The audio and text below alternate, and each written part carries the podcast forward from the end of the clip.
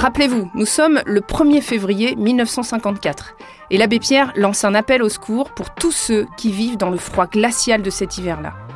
Aujourd'hui, avec ce podcast, nous découvrons un autre appel de l'abbé Pierre. Et plus qu'un appel, un cri, une sainte colère, pour nous engager. Vraiment. Vous savez, j'ai dit un jour, Emmaüs, ça a consisté pour des pauvres types qui crevaient de faim à se mettre à fouiller les poubelles et puis à découvrir dans les poubelles des petits bouts d'évangile que les gens distinguaient et y avaient jetés discrètement. C'était les petits bouts d'évangile qui étaient les plus gênants, exigeants. Alors beaucoup de gens distingués gardent l'évangile, mais si on l'ouvre avec soin, on s'aperçoit qu'il y a des trous. On a enlevé des petits bouts de morceaux de papier. Et ces bouts de morceaux de papier, on les a mis à la poubelle, parce que c'était gênant.